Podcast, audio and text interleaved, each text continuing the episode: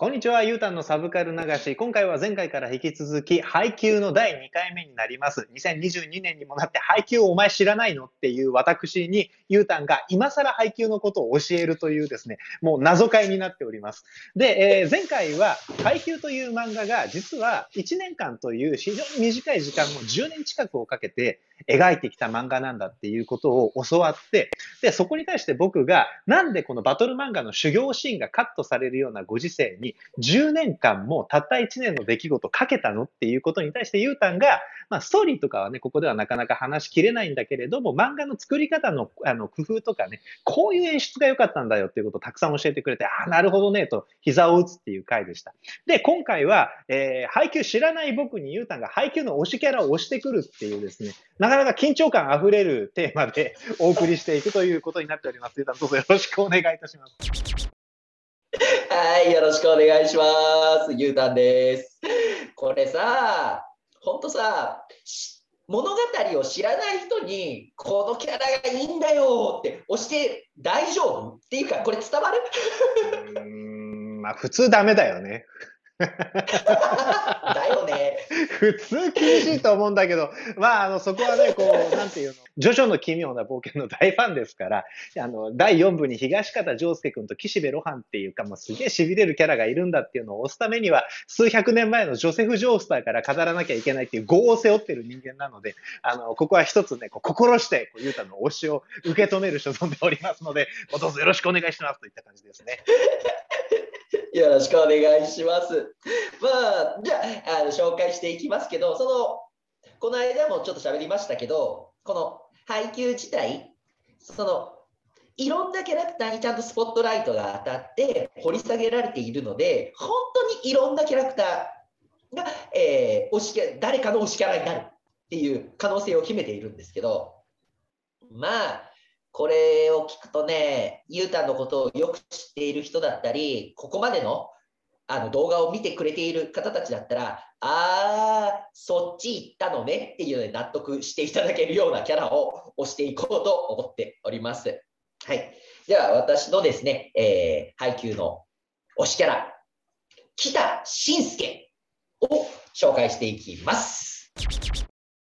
これあれだよね、今もう配給知ってる人たちは、あーねってなってるところなんだよね。そうそうそうそう、なってるはず。しかもここまでの動画、ゆうたんのこのこれまでの動画を見てくれれば、その傾向と対策で、ああっていう。なるほどね。はい。もうだって、さっき、さっきというかさ、あの、この前の回で言いましたけど、その主人公はその大会一、ちっちゃいあのアタッカーというか出場選手だったり、それと同じぐらいの身長で、主人公よりも器用な選手、ものすごく大きくて、あの頭のいい選手とか、そういう、なんて言うんですかね、こう、どど真ん中、王道キャラというか、この人いいよねっていうようなキャラクターがたくさんいる中、ちょっと外れた、ちょっとだけ外れてるっていうキャラです。えー、北信介はこの主人公たちが全国大会で戦う稲荷崎高校という高校の、えー、キャプテンをやっている選手です。で、えー、この木田慎介のプロフィール的なものを言うと、えー、身長175センチ、体重60何キロかな、65キロか67だったかな？まあ、それぐらいで、はっきり言ってしまえば、バレーボールの世界なんて、190でもね、プロだったら小柄とか言われる世界で、ね、180に満たないんですよ。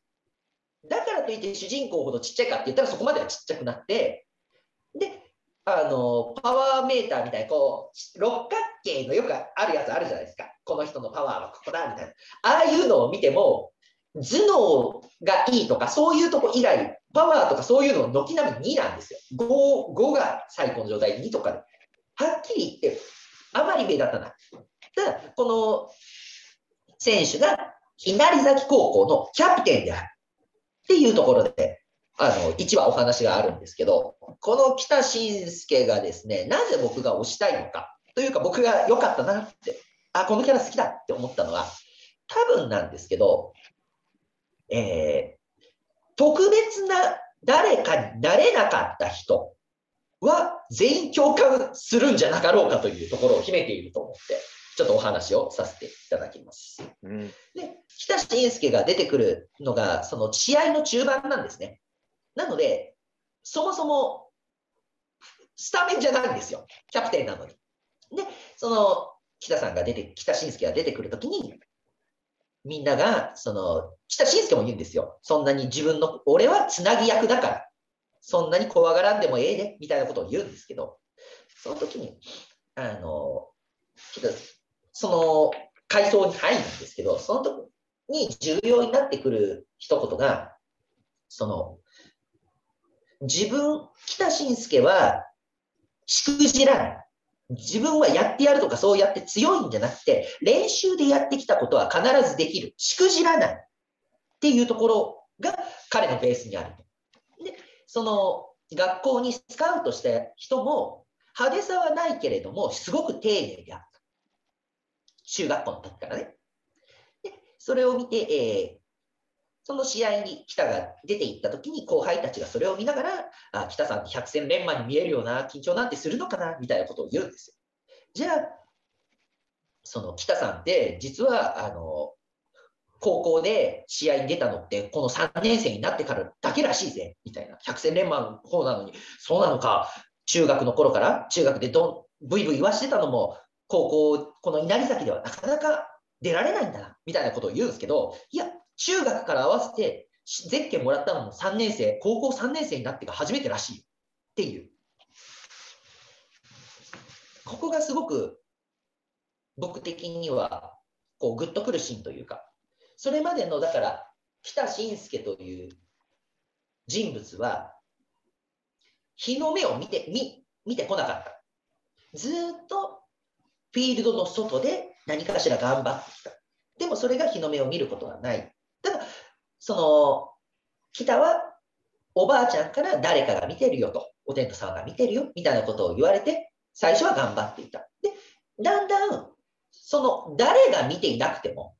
いいや、きちんとやることは気持ちいいっていうので、えー、部室に早く行って掃除をしたり、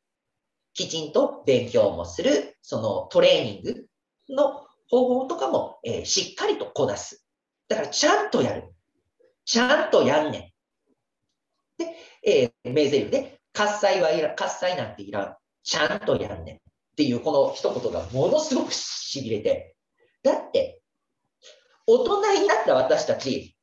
何か一つの物事をやるときに、ちゃんとやんねん。思います？ちょっとした脅迫に近く自分で追い詰めちゃう人もいるから大きい声では言えなか言えないですけどそれを読んだ時の私はうんちゃんとやってないねっていうのが強かったのでものすごく心を打ち抜かれてなのでこれからそれから僕はずっと何かをやるときに頑張るっていう言葉を使ってたんですけどやめてがちゃんとやる。ちゃんとやるっていう言葉にやるぐらい。あの宗教が変わるぐらい。頑張る教からちゃんとやる教に変わるぐらい。心変わりするぐらいにこの一言に打ち抜かれたなるほどね回収があって心の中に北君が住み始めたとそうそうそうそうそう、北君が住み始めたからさ、住み始めたからさ、なんかさ、もうこんなシールとかも買っちゃったよ。押してるね。押してるでしょ。なかなかここまで俺しないもん。そうそう。もうね、あのななんていうの、うちの神棚に神棚作ったから、そこにあのお守りとかお札とかと一緒にあのあの今のシールがポッて置いてあるところに、今日もよろしくお願いしますって合わせてるから、毎朝ちゃんとやんねんと思いながらやってるから。本当に回収してるじゃん。そうそうそうそう。いや、しびれるね。いいでしょ？いいね。そのキャラクターのバックボーンも含めて、その、いや、途中でゆうたがポロって言った、ちゃんとやるのが気持ちよくなってきたっていうのがすごく素敵だなって思うのと、そこからの毎日ちゃんと、ちゃんとやるがね、すごくいいね。そのさ、今のゆうたの頑張る教の話みたいなの、出たし、私もあの、コーチなんて仕事を一時期していたので、その辺にはこう一加減あるんだけどさ、頑張るとちゃんとやるとかって、ととまあ、ちゃんとやるでも誤解しできるじゃん。で、その、ちゃんとできない私がちゃんとやるっていう方向性で考えると、そもそも私はちゃんとできないのだから、そこでちゃんとやるをしようとし続けること。人間ってね、自分にできないことをやろうとすると不幸になるのよ。これってもうなんかそういうメカニズムが頭の中にあるから変えられないんだけど、その北くんはちゃんとやるが気持ちいいっていうところまで自分を持っていってからちゃんとやるって言ってるのがすげえかっこいいなって思うの。うん、そうなの。で、ここまでその日の目を見なかった北くんが、そのユニフォームをもらうし、ユニフォームをもらったら、もう今までそんな表情を変えたことがなさそうな北君がポロポロ泣くんで涙がこぼれるっていう、それまでのバックボーンのこの話を読者である私たちは知ってるから、あ日の目を見たっていうので、同じようにちょっとうるってきちゃうんですよ、ああ、なるほどね。そうか、もう、もう北君になっちゃってるんだ、その時には。そう。で、その後北君が、あの、言うのが、その誰かに見られたいとか、そういうのを誰の目見てなくても俺はちゃんとしてきたし、でも、その、これも一つの報酬なんだなみたいなことを小難しく言うんですよ、要は。よで、その横にいたキャラクターが、喜べよって、単純に喜べよ、お前みたいな。そんな難しいことじゃねえだろうっていうのがあって、また試合に戻るんですけど、シーンに戻るんですけど、この回想シーンがあることで、とってもその北君に、えー、感情移入ができる。そして、この試合で北君たちのチーム負けちゃうんですよ。優勝候補筆頭のチームが1回戦で負けるんですよ。で、その時に試合が終わった後に言う言葉が、試合が終わったか試合の途中で喋ってる言葉がすごい素敵で、俺は特別な人間ではないと。一般の普通の人間や。で、今やってるあいつらは特別な人間。妖怪みたいな、化け物みたいなやつら。そんな化け物たちの宴に少しでも混ざれて、俺、幸せやったな、みたいな。そういう人と言うんすよ。なんかこれは来るなっていう。で、その高校編が終わった後に、北さん、北くんが出てくるのって、たった2ページしか出てこないんですけど、北君その後、高校でそのバレエをずっと続けているわけではないって書いてあるんだけど、その後出てくるのが、その、その時に稲荷崎高校でエースだった人たち、双子がいるんだけど、で、一人がおむすびをやってんの。で、もう一人がそこに来て愚痴聞いてくれよって喋ってる時に、はい、はいお、おむすびおむすびを出して、それをパクって食べると。で、その時に目が変わって、来たんか。あ、来た、新米だっていうので、新米が来たよっていう話だったんだけど、で、そのお米が、北さ北君が農業をやって、ちゃんと作ったお米っていうのが2ページ見開きでドンって出るっていう。熱い。熱い。でも、それの後ってそこぐらいしか出てこないの。ああ。なるほど。もう、もうね、僕も北君好き。でしょ？でもそれぐらい魅力のある北君がそういうキャラクターっていう、この、だって言ってしまえば、えー、主人公の確かに対戦校であるから、ある程度スポットライトは当たるけど、その中の控えの選手のいだけなんだよ。北君の言ってしまえば、そのも大筋の物語の中としてはね。でも、それがここまで押せるとか、うわ、好きだなっって思えるっていうことは、どんだけ他に 推しがいるんだろうかって思ってしまう。本当に、はい、うん、配給を読めば、あって感情移入、自分ができるキャラクターが必ずいると思う。うんなるほどね。そうか、そんなに一キャラ一キャラの作りが、聖地というか丁寧に作られてるんだね。そう。